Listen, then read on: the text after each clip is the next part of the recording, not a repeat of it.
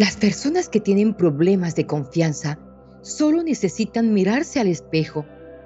Allí se encontrarán con las personas que más lo pueden traicionar, con sí mismos. Los hombres, hermanos, podemos convertirnos en lo que queremos. Todo lo que tenemos que hacer es pensarnos a nosotros mismos haciendo lo que anhelamos hacer y después trasladarlo al mundo real. Bendecida madrugada para todos. Hermanos míos, demos la gloria a Dios por un día más de vida, porque en pocos minutos se abrirá la aurora y podremos disfrutar de tantas bendiciones maravillosas que cada día el Señor nos regala a sus elegidos. En esta madrugada tendremos un tema maravilloso. Nunca jamás vuelvan a decir estas palabras. Sí, hermanos, en muchas ocasiones nuestras palabras resultan más dañinas de lo que nosotros podemos llegar a pensar. Aunque una frase parezca irrelevante o sin importancia, el mensaje puede generar sentimientos encontrados porque el lenguaje oral es una de las principales diferencias entre el comportamiento del ser humano y el resto de las especies. Este también es un factor clave que ha permitido que evolucionemos hasta el ser racional que somos en la actualidad. Hermanos, a la hora de relacionarnos, aunque existan otros condicionantes, el lenguaje oral es probablemente el que más influye para poder entendernos o desentendernos, a veces sin mala intención y otras veces por enfado o simplemente por desinterés. Pero la realidad es que en muchas ocasiones con nuestras palabras hacemos más daño de lo que podemos llegar a pensar. Aunque una frase pueda parecer totalmente irrelevante, el mensaje puede generar sentimientos encontrados, queramos o no. Nuestras palabras tienen un gran valor y no siempre las dominamos. Hermanitos, en el universo, aunque no lo crean, atraemos con nuestras palabras y actitudes todo lo que pensamos y deseamos, incluso aquello que aunque repelemos, lo atraemos de forma inconsciente por ser parte cotidiana de nuestros pensamientos. Por eso, mientras más alejados nos mantengamos de pensar o hablar en forma negativa, nuestra vida será más bendecida. Igualmente, algunas de las cosas que se digan representan ante el mundo nuestra imagen interior. De allí depende al ciento por ciento el éxito en las relaciones personales y laborales. Escuchen lo que nos dice Pedro en la primera carta, capítulo 3, versículo 10. Si alguno quiere amar la vida y ver días felices, que preserve su lengua del mal y sus labios de palabras engañosas. Miren mis queridos elegidos de Dios, cómo la Biblia nos enseña que elijamos las palabras con sabiduría y prudencia. ¿Cuántas veces has dicho algo que después has considerado un error, sintiendo que de alguna manera atrajiste eso que decías? Y es que las palabras tienen un poder tan grande que todo lo que pronunciemos tiene la fuerza suficiente para convertirse en realidad. La palabra de Dios afirma que la vida y la muerte residen en el poder de la lengua. Por eso necesitas vigilar todo cuanto dices cada día porque tus palabras pueden tener una influencia positiva o contagiosa, animadora o negativa, desconsoladora, descorazonadora.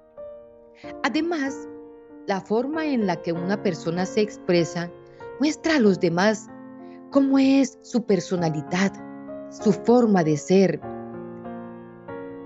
Una actitud se dice que puede decir más que una palabra. Tengan en cuenta que es muy importante cuidar lo que decimos y cómo lo expresamos. Quizá cada uno de nosotros es consciente de que hay cosas que es mejor no decir, ¿verdad? Sin embargo, hay frases sutiles que nos hacen más daño de lo que parece. Pero, ¿qué dice la Biblia sobre las malas palabras? La Biblia nos dice, si ponemos freno en la boca de los caballos para que nos obedezcan y así dirigirnos, dirigimos todo su cuerpo, mirad también cómo se dirigen las naves, aunque sean tan grandes, un avión, un barco, un jet, y las empujan los vientos fuertes. Un pequeño timón las dirige a donde quiera la voluntad del piloto. Del mismo modo, la lengua es un miembro pequeño, pero va presumiendo de grandes cosas. Mirad que poco fuego basta para quemar un bosque grande. Así también la lengua es como el fuego.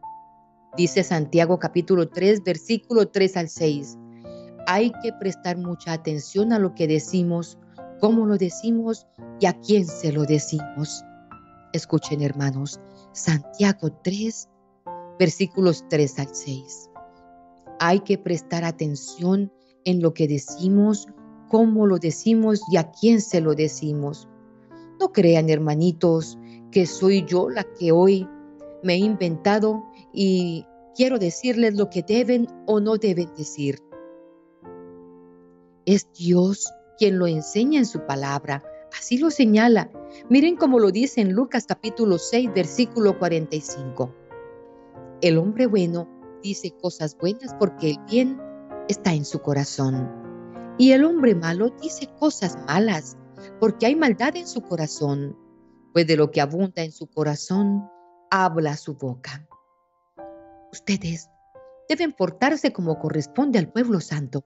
Ni siquiera hablen de la inmoralidad sexual ni de ninguna otra clase de impureza o de avaricia. No digan indecencias, ni tonterías, ni vulgaridades, porque estas cosas no convienen. Más bien, alaben a Dios. Eso no lo enseña Efesios capítulo 5 versículos 3 al 4. Y es tan claro como Dios nos habla de lo peligrosa que es la lengua, que en la señal de la Santa Cruz no lo enseña. Háganla, por favor, en la frente primero, por la señal de la Santa Cruz. Ahora en su boca, de nuestros enemigos, y en su pecho, líbranos, Señor Dios nuestro. ¿Qué quiso decir el Señor? Que nuestro peor enemigo es la lengua, hermanos. Es un músculo sin hueso, pero que hace muchísimo daño y no solamente puede afectar a los demás, sino que por lo general nos hace daño a nosotros mismos. Hermanito, hermanita, los límites de mi lenguaje son los límites de mi mente. Así de que, como nuestra mente funciona como un imán, la lengua se encarga de repetir todo lo que imaginamos, todo lo que pensamos, y por esa razón son tan peligrosas algunas palabras negativas que salen de nuestra boca. Las palabras, hermanos, son medicina, como lo dice Proverbios 16, versículo 24. Palabras de gracia son como un panal, dulzura para el alma y medicina al cuerpo. Así son las palabras de gracia.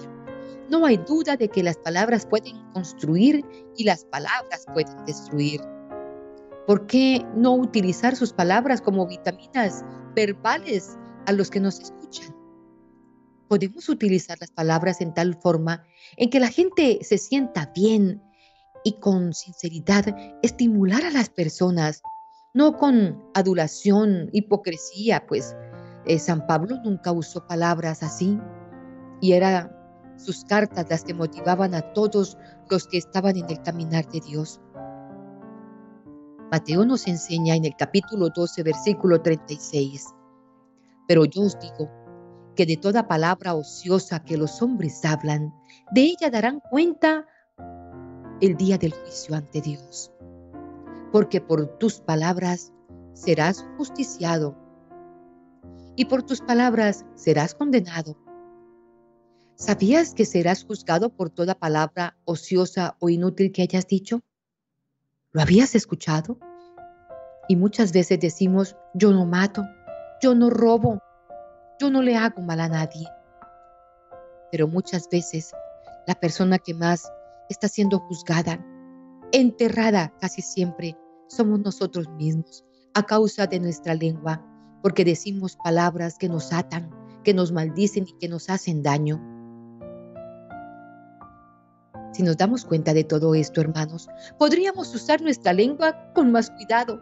Dios hace un seguimiento de cada cosa que decimos y nuestras palabras podrán perseguirnos cuando estemos delante del Señor para dar cuenta de ellas.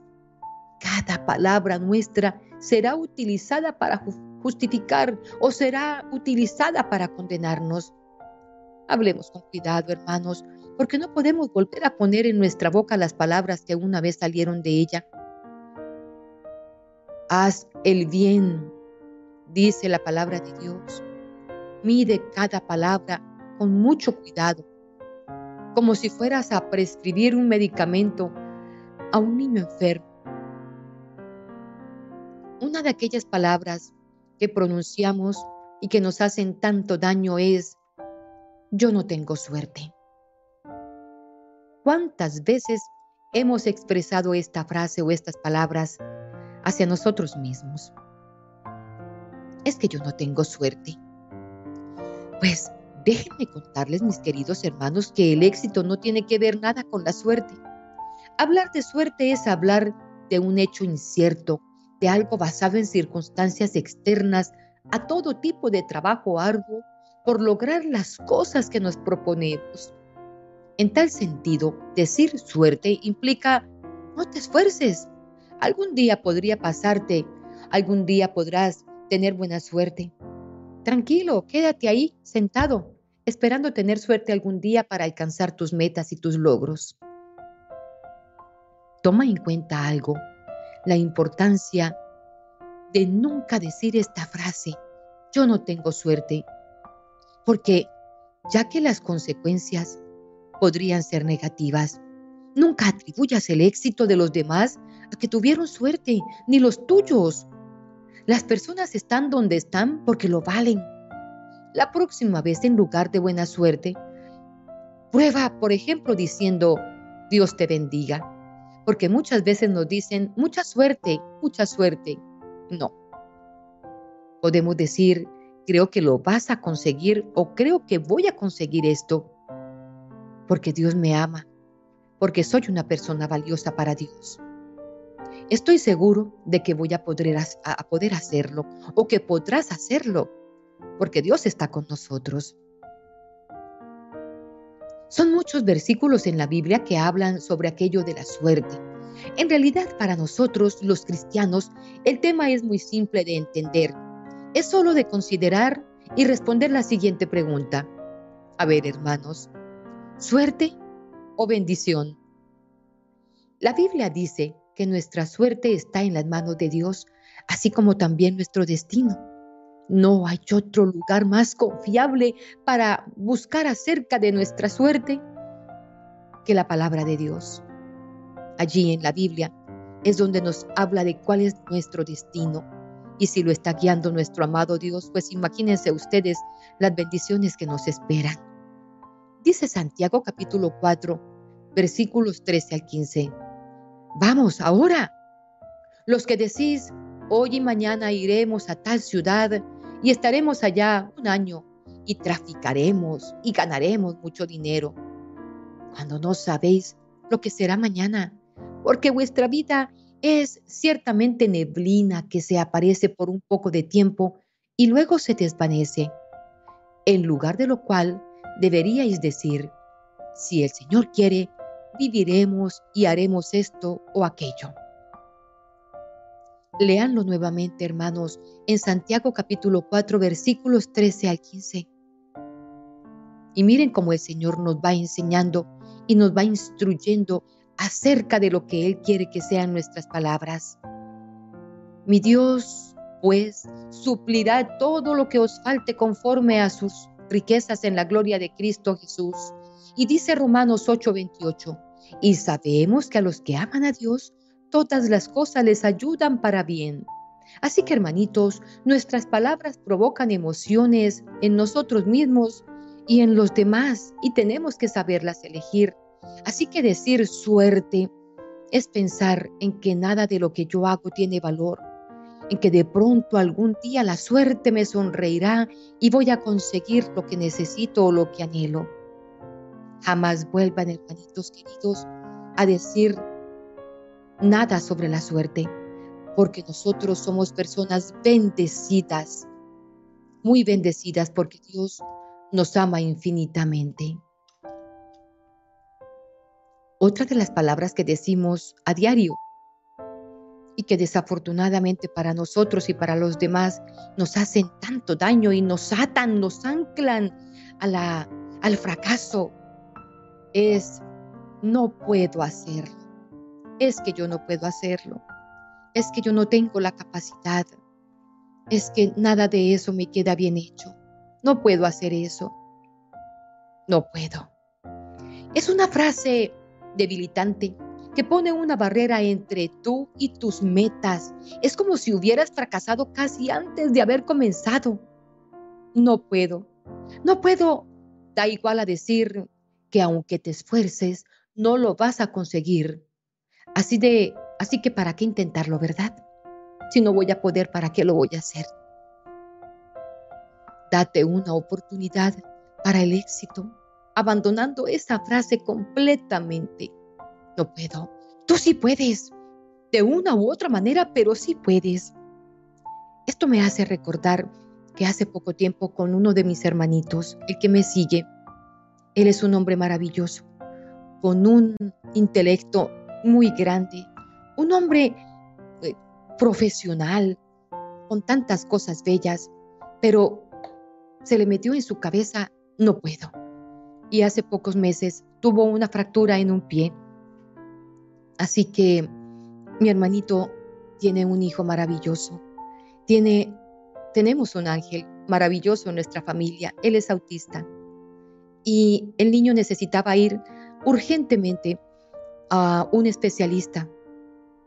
Y entonces, cuando llegamos allí con la esposa de mi hermano, mi hermanito mi sobrino y yo. Mi hermano iba en muletas. Su pie había quedado inmovilizado de tal manera que no podía ni siquiera poner el talón sobre el piso. Así que cuando llegamos allí nos sorprendimos y el más sorprendido fue él al darse cuenta que era en un cuarto piso el consultorio de este psicólogo, de un doctor, un especialista que tenía que ver al niño. Así que cuando él vio que tenía que subir cuatro pisos en, escaleras porque no había ascensor, se reveló completamente. Mucho antes de bajarse del carro, ya estaba peleando, discutiendo y diciendo, es que no puedo, ¿cómo voy a subir? No puedo, no puedo, gritaba. Y yo le dije, sí puede, sí lo va a hacer. Se va a bajar y va a estar en ese consultorio con su hijo porque su hijo lo necesita. Así que se va a bajar del carro y va a subir esas escaleras. Yo tampoco, hermano, sabía cómo lo íbamos a hacer. Pero lo que yo sabía y tenía claro era que él tenía que estar en ese cuarto piso con su hijo y con su esposa frente a ese profesional. Así que cuando bajó las, el carro, intentó subir eh, los primeros escalones hacia la portería del edificio, él seguía con rebeldía y empezó a gritar y se estresó de tal manera que sudaba, pero su sudor lavó toda su ropa. Él veía las escaleras y decía, ¿cómo voy a subir? ¿Cómo? Y yo apenas miraba las escaleras y me imaginaba la estrategia que íbamos a utilizar para que él pudiera subir. Primero pensé, vamos a hacerlo sentado, de para atrás, sentadito, se puede hacer. Pero él se negaba rotundamente. Luego se acerca el celador ante sus gritos y desesperación porque él también quería apoyarlo para poder subir y mi hermano se negó y lo miré a los ojos y le dije, su hijo lo necesita. Más que a ese profesional necesita tener a su lado a papá y a mamá. Vamos, papito, no se cierre, no se bloquee, sí puede, vamos. Y no sé cómo tomamos a un lado las muletas y la escalera tenía la facilidad de poder tomarse de sus bracitos de, de, lado y lado de, de la escalera del barandal y poder impulsarse con sus brazos. No fue fácil, pero logramos que llegara hasta este cuarto piso. Pero eso no es lo peor. Lo peor fue que cuando él se puso de pie nuevamente para bajarlas, pensó igual, no voy a poder bajar. ¿Y ahora qué voy a hacer? No puedo. Y yo me vine adelante y le dije, sí vamos a poder. Así mismo como subió, va a bajar. Yo me voy adelante por si se cae, pues nos vamos los dos Pero yo lo voy a acompañar. Y lo logramos. Aparentemente es una tontería, pero para él era algo supremamente difícil y complicado. Se bloqueó solamente porque dijo, yo no puedo.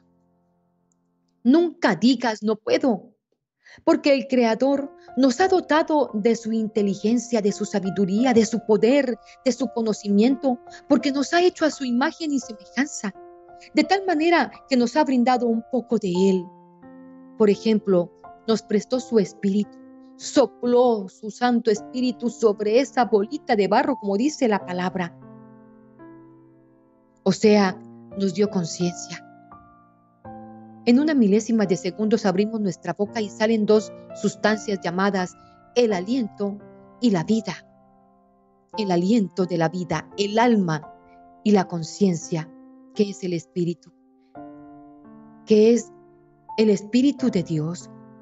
Tenemos muchas aptitudes, sí, y la aptitudes y actitudes, hermanos. ¿Y qué es la aptitud?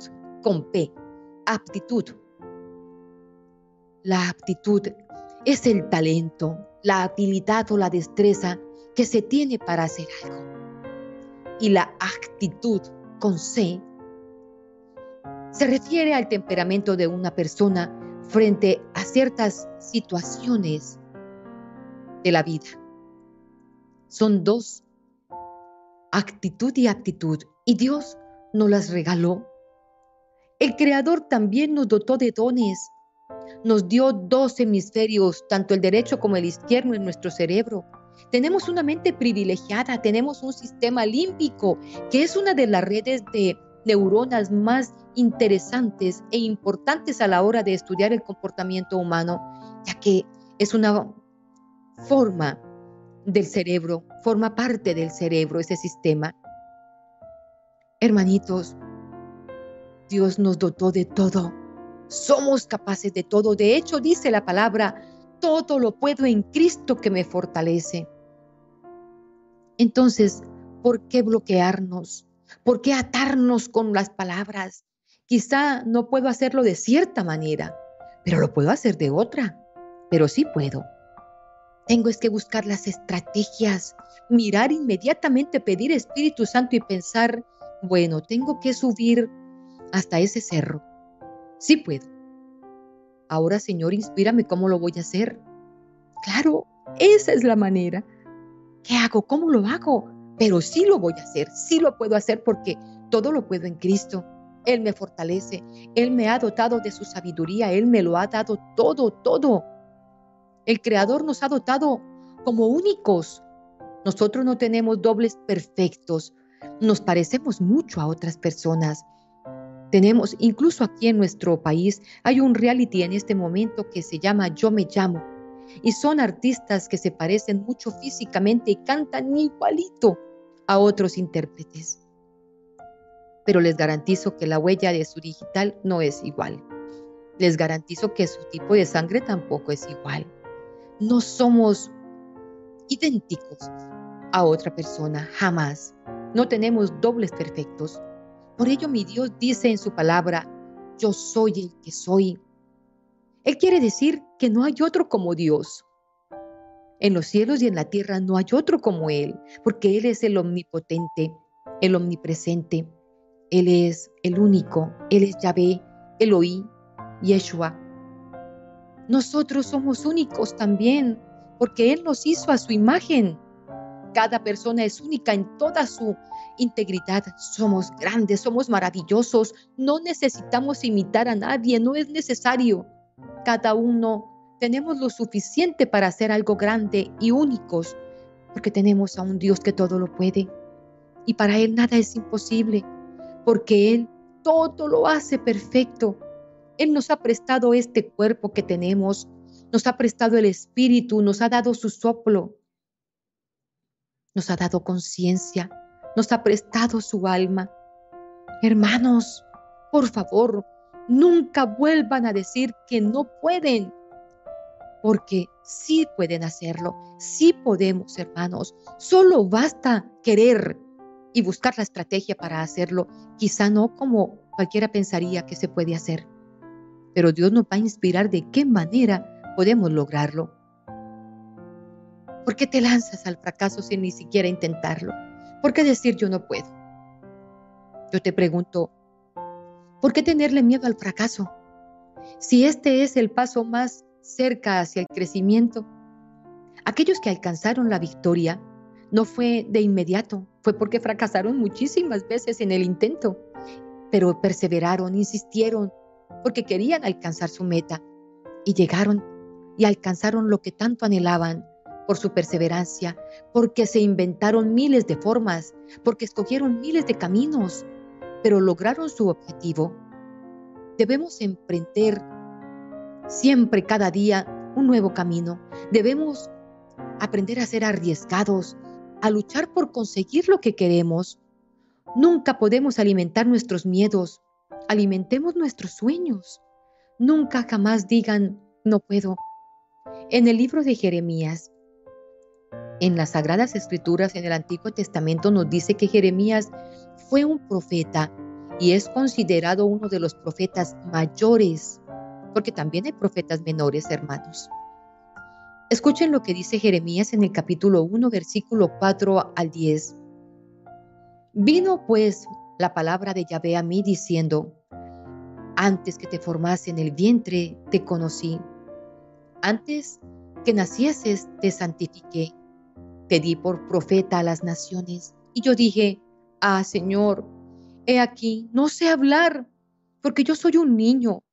Y me dijo Yahvé, no digas, soy un niño, porque a todo lo que te envíe, tú irás y dirás lo que te mande. No temas delante de ellos, porque contigo estoy para librarte. Así dice Yahvé. Y extendió Yahvé su mano y tocó mi boca. Y me dijo Yahvé, he aquí, he puesto mis palabras en tu boca.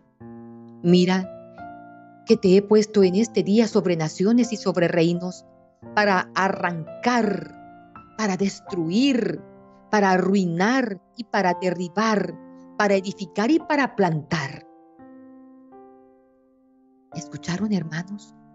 He puesto mis palabras en tu boca, le dice el Señor a Jeremías. Y te he puesto por encima de reinos y naciones para arrancar, para destruir, para arruinar, para derribar, para edificar o para plantar. ¿Qué quieres hacer? ¿Mm? Hoy te lo pregunto. ¿Tú qué quieres hacer? ¿Destruir? ¿Quieres arrancar? ¿Quieres arruinar con tus palabras? ¿O quieres edificar?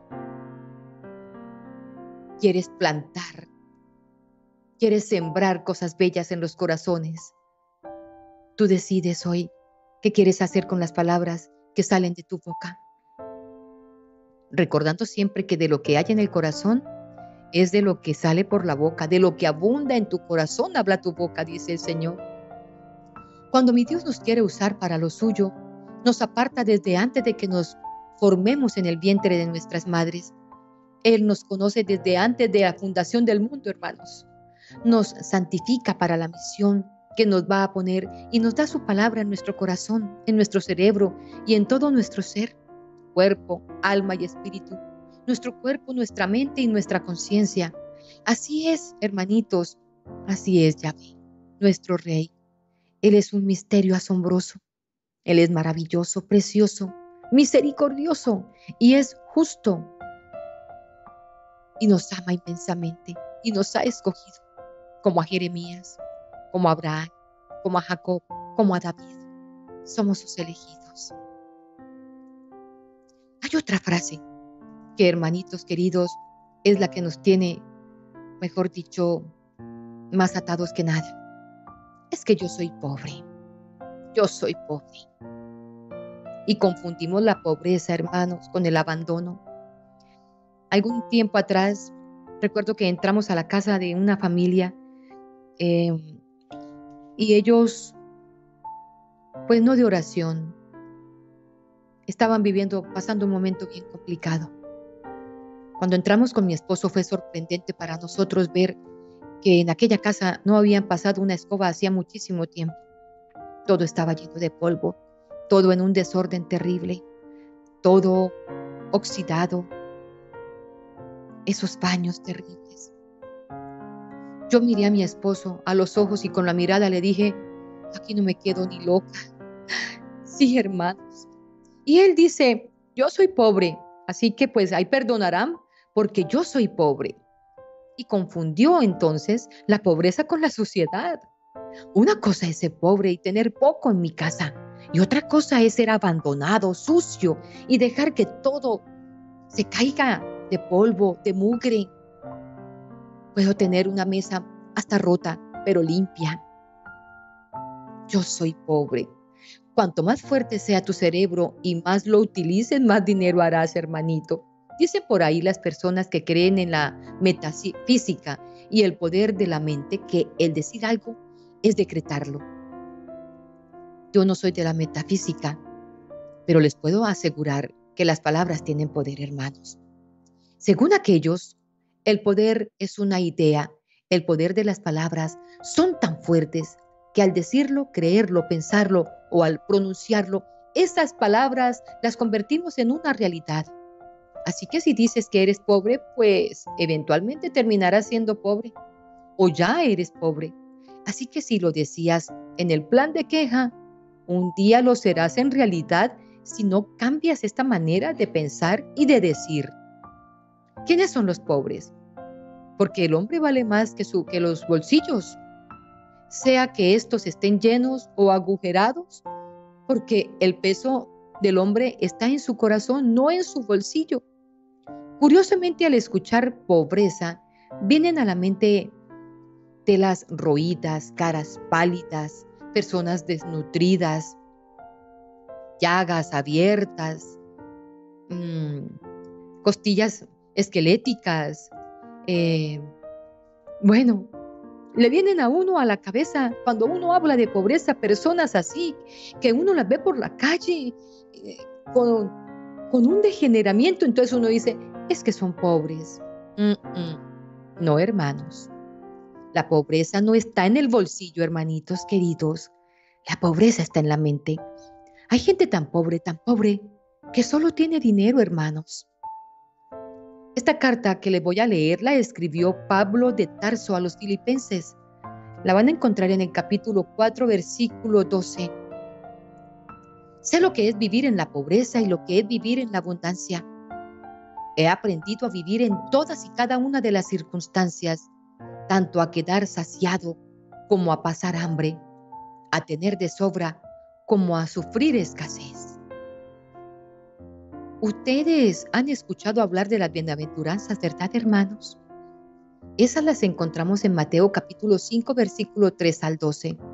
Y dice, en aquel tiempo bajó Jesús del monte con doce y se paró en un llano con un gran grupo de discípulos y del pueblo que lo seguían de toda Judea, de Jerusalén y de la región costera de Tiro y Sidón. Él alzando los ojos hacia sus discípulos decía, Bienaventurados los pobres, los pobres, porque vuestro es el reino de Dios. Bienaventurados los que tenéis hambre ahora, porque seréis saciados. Bienaventurados los que lloráis ahora, porque reiréis y seréis consolados. Bienaventurados seréis cuando los hombres os odien, cuando os expulsen, os injurien y proscriban vuestro nombre como malo por causa del Hijo del Hombre. Alegraos ese día y saltad de gozo, que vuestra recompensa será grande en el cielo, pues de ese modo trataban sus padres a los profetas. Pero ay de vosotros, los ricos, porque habéis recibido vuestro consuelo.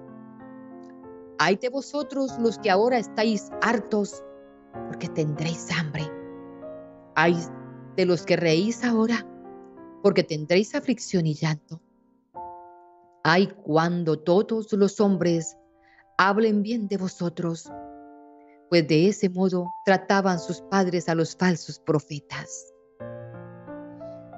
Las Bien, las bienaventuranzas, hermanitos, son como las condiciones para poder entrar en ese reino nuevo que Cristo inaugura ya en la tierra. Sobre todo la primera, pobreza, es muy decisiva para ser un buen cristiano, un cristiano auténtico. Por eso vamos a reflexionar ahora un poco sobre la actitud evangélica de la pobreza. Felices los pobres, felices los que tienen alma de pobre, porque de ellos es el reino de Dios. Pero, hermanos, nuestro amado Señor nunca se refería a la pobreza del bolsillo. Miren, hermanos, no hay entrada para nosotros en el reino de Dios si no somos pobres del alma, porque la pobreza es la primera condición para ser accesible y permeable a Dios. La pobreza es el punto de partida de la vida cristiana. No somos pobres espiritualmente. No, hermanos, nosotros somos ricos, somos millonarios. Cuando tenemos fe, cuando tenemos confianza, cuando tenemos esperanza, cuando creemos en la palabra de Dios. El pobre está dispuesto a dejarse poner en duda, a dejarse cuestionar por Dios, siempre de nuevo. Él acepta dejarse arrojar de sus posesiones, de sus estructuras, de sus principios, de todo lo que le es propio. Solo el pobre sale de sí mismo, se pone en camino. Es el que no se resigna a estar tranquilo, el que acepta ser moldeado por la palabra de Dios. Acordémonos de Job. Job era pobre de espíritu, pobre de alma, perdón, nunca de espíritu, de alma. Tenía un alma pobre que dejó que Dios lo moldeara en todas sus formas, que dejó que el enemigo lo tentara, que le quitara todo lo que tenía, incluso que llenara su cuerpo de llagas. Y Job seguía adorando a Dios y confiando en él. Y no tenía nada lo habían sacado de su pueblo, lo habían enviado a donde mandaban a todos los que eran leprosos, él lo habían exiliado y él seguía adorando a Dios. Todo me lo has dado, todo te lo entrego, Señor. Eso es tener un alma pobre, un alma que se deja moldear por el Señor. Y por esa razón fue recompensado y Dios le dio en abundancia. Sí, hermanos. Y por eso también Abraham fue el primer pobre, el primer fiel a la voz de Dios cuando Dios le dijo, vete de tu tierra, vete de tu patria, vete de tu casa, de la casa de tu padre, a la tierra que yo te mostraré. Y miren todo lo que Abraham caminó por el desierto. Entonces, hermanos, no podemos hablarle a Dios de pobreza, porque los profetas, los grandes, ellos sí supieron lo que era tener escasez. Les hablo también, hermanitos, de la familia de Nazaret. A ellos también les tocó salir de su tierra y caminar por el desierto. María en embarazo. Y luego cuando llegaron, no encontraron dónde poder dar a luz a su bebé. Y el niño el dueño de todos los tesoros del mundo nació en una pesebrera, en medio de la paja entre los animales, la mula, el buey y las vacas. Eso no es pobreza, hermanos. La pobreza no es tener el, el bolsillo vacío, es tener la mente hueca y el corazón sin Dios. Eso es pobreza, hermanos. Así que en la vida jamás vuelvan a decir que soy soy pobre o son pobres. Nunca, hermanos, porque, hermanitos queridos, nosotros lo tenemos todo en Cristo. Es ver cómo nos lo provee el Señor o cómo nos vamos a conseguir lo que necesitamos. Dice una frase, o por lo menos aquí en mi tierra, el dinero está hecho, lo que toca es buscarlo. Y es verdad, ¿no creen? Ya está listo. Ahí está esperándome. Ahora pensemos cómo lo voy a obtener voy a hacer unas empanadas, voy a hacerme em, unas, unas tortas, me voy a buscar, a rebuscar el dinero. Pero ahí está, no somos pobres, porque tenemos a Cristo en nuestro corazón. Así que somos inmensamente ricos y millonarios. Otra frase que nos hace muchísimo daño es que yo soy un inútil. Ay, hermanitos, no eres inútil. La seguridad representa nuestro sentido de la vida, nuestra identidad, nuestra base emocional, nuestra autoestima, nuestra fuerza básica personal. No valgo para nada. No soy útil para nada ni para nadie. Más bien soy un gran estorbo. Ya no sé qué hacer con mi vida. No valgo nada. Ay, hermanos, es algo que todos nos hemos dicho alguna vez, ¿verdad? En la vida. claro. Es que yo no sirvo para esto. Nos metemos nosotros mismos en una rueda que no hace más que girar y girar, impulsada por pensamientos negativos. No valgo nada, no soy capaz, soy de lo peor, siempre me pasa lo mismo, nadie me valora, nadie confía en mí, no puedo hacer esto. Fuera ya de esos pensamientos, hermanos. Valemos mucho más de lo que creemos, mucho más. Ves la vida de un color negro, dices que no tienes ninguna motivación, que no tienes nadie que te ame, que te valore, que tu vida no tiene ningún sentido, dudas de ti, de tus capacidades. Tu confianza se ha ido ya hace mucho tiempo Hermanos, es importante en esta madrugada que nosotros reconozcamos lo que valemos, porque somos creados por Dios y para Él somos inmensamente importantes. Así nadie más en el mundo nos valore, así seamos abandonados incluso por nuestros padres, así ni siquiera ellos nos den el valor que tenemos, no importa. Cristo nos ama tanto y nos valora tanto que nos ha escogido a nosotros para que le sirvamos, para que lo amemos, para que escuchemos su palabra. No estamos aquí sentados porque por casualidad, porque necesitamos levantarnos cada madrugada para ver si el Señor pone sus ojos en nosotros. Estamos aquí sentados porque ya el Señor puso su mirada sobre nosotros, nos escogió desde antes de que naciéramos, desde antes de que estuviéramos en el vientre de nuestra madre. Somos supremamente importantes para la obra de Dios. Que todos no servimos para todo, eso es verdad, pero todos servimos para algo, hermanitos. Ya Dios a cada uno de nosotros nos ha dado aptitudes y actitudes. Así que todo depende de nosotros. Ya está bien. Levántense. Valemos mucho para la obra de Dios. Borremos ese vocabulario de nuestra boca esas palabras que hablan cosas negativas.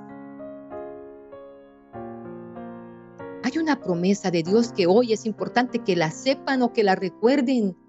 Es una promesa de Dios y es verdadera. La encontramos en Hebreos capítulo 13, versículo 5. Nunca te dejaré, nunca te abandonaré. Esto parece ser una cita con Dios, ¿verdad?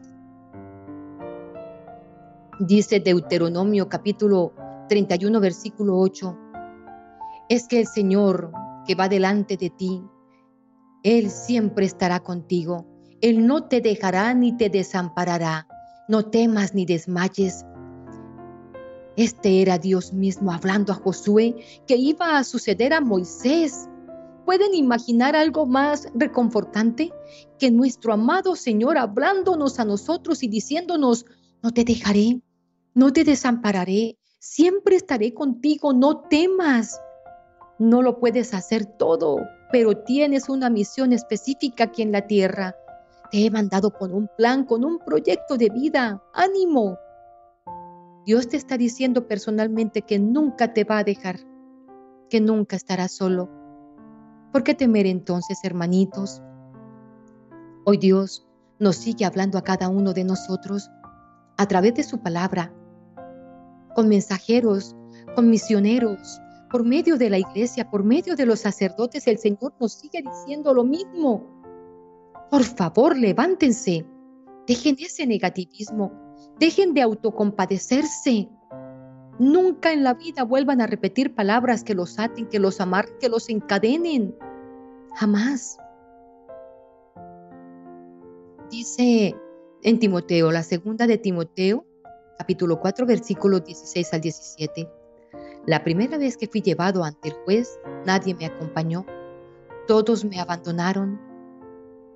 Que no se lo tomen en cuenta. Pero el Señor estuvo a mi lado y me dio fuerzas a fin de que yo pudiera predicar la buena noticia en toda su plenitud, para que todos los gentiles la oyeran, y Él me libró de la muerte segura. Hermanos, aquí está la promesa del Señor haciéndose en esta madrugada parte de nuestra vida. Es para nosotros esta promesa. Deuteronomio 31, versículo 8. Es el Señor el que va delante de ti él estará contigo. Él nunca te dejará ni te desamparará. No temas ni desmayes. Así que mis hermanitos queridos, jamás vuelvan a repetir palabras que les hagan daño. Es que yo soy feo, fea, es que yo no valgo nada, es que nadie me ama, es que yo no soy importante, es que yo no tengo dinero, es que yo soy pobre. Nunca. Por el contrario, los invito para que todas esas cosas que pueden estar ahí como un sentimiento lo conviertan a favor de cada uno. Por decir, es que yo tengo la nariz más hermosa, mírenme. O sea, me veo al espejo y yo misma digo, qué hermosa soy porque es que soy una obra divina, la obra de Dios. Entonces yo soy, yo soy hermosa, Dios me ama, para Dios soy la princesa más hermosa, la niña de sus ojos. Así me llaman la palabra. Mírate en un espejo. Tú, hermano, hermana, mírense en un espejo y van a ver una obra hermosa, perfectamente hermosa, físicamente hermosa, porque somos criaturas de Dios. Ah, no, no podemos tampoco caer en el orgullo. ¿Oyeron, hermanos? Sencillamente soy bella porque Dios me hizo. Sencillamente estoy llena de sus dones y carismas porque creo en Dios y Él ha puesto en mí todo para que yo sea alguien especial. Así que hermanos queridos, en una situación difícil van a decir, estoy muy bendecido. No he tenido tiempo de pagar los recibos o de pagar el arriendo, pero todo me sobreabunda, lo tengo todo en abundancia. No vuelvan a decir, es que yo no tengo dinero. Sí lo tenemos. En fe, sí lo tenemos. Y nuestro amado Señor nos va a seguir dando con más abundancia. Así es que tenemos que hablar, hermanos. Es que todos me aman porque ven en mí el poder de Dios. Es que a mí no me quiere nadie. Si me aman. Y Dios pone ángeles que nos conciertan, nos consientan, que nos valoren, que nos ayuden. Dios nos ama y eso es más que suficiente, hermanos. Digamos esta mañana al Señor entonces en esta pequeña oración que vamos a compartir. Quédate con nosotros, Señor, oh Señor de la esperanza. Quédate con nosotros. El mundo que tú amas hoy lucha por vivir y aunque a veces dudamos de tu presencia en casa, nunca nos dejes. Nunca dejes que la noche nos sorprenda sin ti porque ya anochece, porque también amanece. Quédate con nosotros. Jamás permitas, amado Señor, que nos sintamos solos. Quédate con nosotros, Señor. Oh Señor de la pobreza, los pobres y los niños te quieren descubrir porque a veces no saben que son tus preferidos. Nunca dejes, amado Señor, que la noche y la mañana nos sorprendan sin ti. Quédate con nosotros, Señor. Oh Señor de la justicia, los hombres no aprendemos a dar sin recibir. Vivimos muchas veces una justicia falsa. No dejes que la noche nos sorprenda sin ti y que la mañana, Señor, amanezca sin ti. Quédate con nosotros, Señor. Oh Señor de la promesa, tú mismo aseguraste amarnos hasta el fin.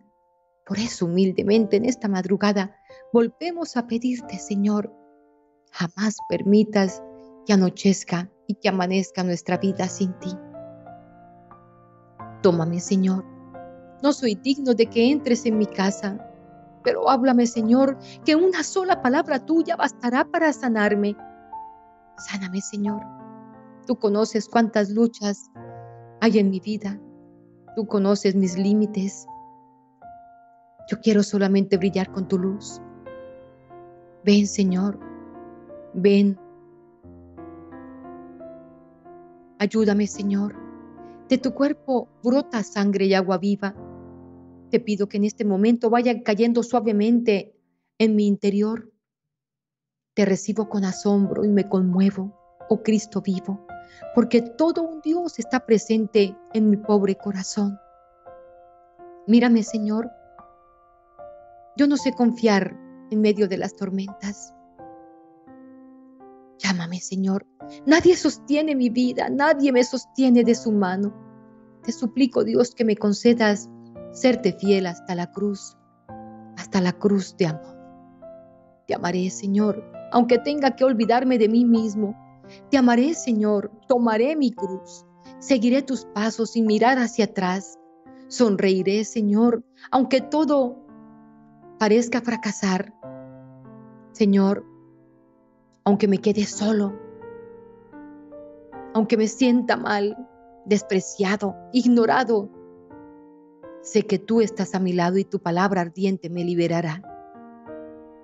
Lávame, Señor, lava mis vestidos en tu sangre de cordero. Cantaré, oh Señor, alabanzas a ti, y tu fuego abrazará mi corazón. Me aliviarás, oh Señor, con el peso de tu cuerpo en mis entrañas, y te bendeciré contemplando, Señor, tu presencia en mi vida. Oh amado Jesús, mi buen pastor, mi Dios, fui aquella oveja perdida, perdida de tu rebaño. Y tú sin esperar fuiste a mi encuentro, Señor. Hoy has salido nuevamente a mi encuentro. Sin vacilar has venido a mí para volverme a llevar a tu lado, Señor, para volverme a llevar a tu redil. Oh mi buen Jesús, noble pescador, me pediste que subiera a tu barca. Señor, tú dijiste,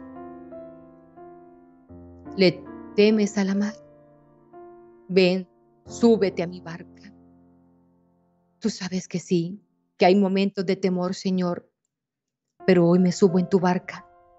Remaré contigo, Señor, o tú remarás conmigo.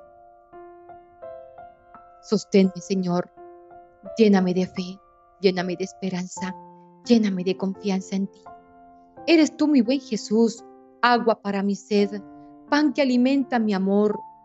Vida mía, no me dejes, no me dejes sin tu luz.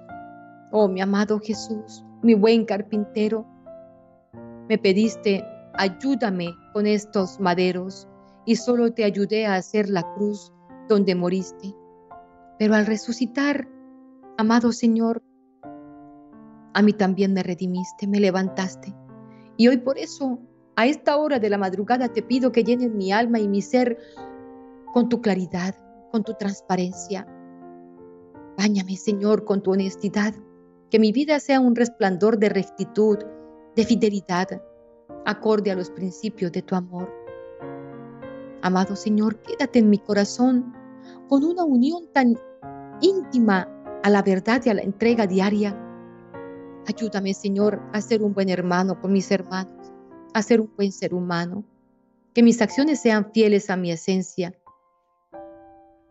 Oh hermoso Padre, hoy estoy dispuesto a recibir tu ayuda para liberarme y para librarme de los defectos de mi carácter, de los cuales ahora me doy cuenta. Sí, Señor, hoy te pido que sea liberado, liberada de todas esas frases, de todos esos pensamientos, de todas esas cosas que me ataron, que me encadenaron a malas situaciones, a momentos de enfermedad, a momentos de depresión. Ayúdame a perdonar y a olvidar. Ayúdame a, a pedir perdón y a reconocer que también ofendo y lastimo a los demás. Llena de amor mi corazón, te lo ruego. Ayúdame a hacer amor para los demás. Padre, Guía mis acciones y mis palabras para que mi vida sea de tu agrado y sea para ti un sembrador de esperanza, de paz y de alegría. Amén. Amén. Amén. Amados hermanos, confío en que por la misericordia de Dios hoy hayan aprendido un poquito más, hermanitos queridos. ¿Se han dado cuenta?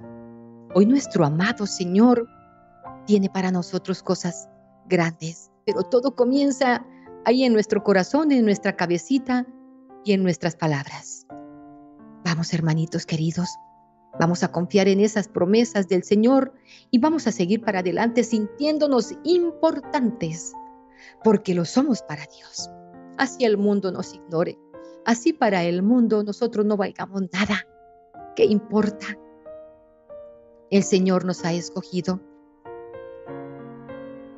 Démosle la gloria al Señor. Cantemos alabanzas para Dios todos los días de la vida y en el momento en que lleguemos a sentirnos despreciados, ignorados o que alguien quiera por debajearnos, en ese instante dice la palabra de Dios, salten de gozo y alegría. Bienaventurados los que son despreciados, bienaventurados los que sufren, los que lloran, porque de ellos es el reino de los cielos. Aquellos que creen tenerlo todo aquí en la tierra, porque no tienen sino dinero y cosas materiales. Nosotros sí tenemos todo, porque Cristo es el todo. Teniéndolo a Él lo tenemos todo. Entonces dicen las bienaventuranzas, gócense, salten de alegría, porque seréis consolados, porque seréis sostenidos por el poder de Dios, porque todo lo tendrán en abundancia. Sí, hermanos, todo lo tenemos en abundancia. Demos la gloria a Dios. Bendito, alabado y adorado sea nuestro Rey, nuestro Señor y Creador. Gracias a Dios por estos momentos, hermanos míos, a todos los que en este momento están dejando aquí su intención. En pocos minutos estaremos respondiendo y le estaremos dando a Dios la gloria por la vida de cada uno de ustedes. Ustedes que están allí, escuchando en este momento, quizá con sus ojitos cerrados este momento de oración, estaremos en la Santa Eucaristía. Hoy es el día de la Candelaria. Hoy podemos llevar nuestro veloncito para que lo bendiga el sacerdote en la iglesia y al prenderlo tendrá mucho más poder, mucha más unción, aquel velón que está bendito que cualquier otro veloncito. Qué bueno ir hoy a la iglesia y darle gracias a Dios, porque hoy es un día de fiesta para nosotros en nuestra iglesia católica. Hermanos míos, doy gracias a Dios por todos y cada uno de ustedes, que el Señor los acompañe siempre, que sobreabunde para ustedes toda clase de bendiciones, hermanos. Ustedes son inmensamente importantes son personajes, solo que la humanidad no lo ha comprendido, pero Dios ha puesto en cada uno de nosotros tantos dones, tantos carismas, tantas virtudes y cualidades que somos tan importantes para la obra de Dios. Sigamos sosteniéndonos de su mano. Yo les pido con todo el amor de mi corazón y con todo el respeto que me merecen que pongan por favor esa manito arriba y que me dejen sus comentarios aquí en el canal Vamos a orar por sus intenciones, vamos a orar por sus familias, por sus hijos. Vamos a seguir en oración permanente en la Eucaristía, en el rosario, en todo momento, clamando a Dios que les escuche sus peticiones, nuestras peticiones, y que podamos con fuerza levantar nuestra frente y sentirnos amados por el Todopoderoso, sentirnos especiales, sentir que vale la pena lo que hacemos y lo que vivimos. Dios los ama y yo también los amo. Recuerden compartir estos mensajes.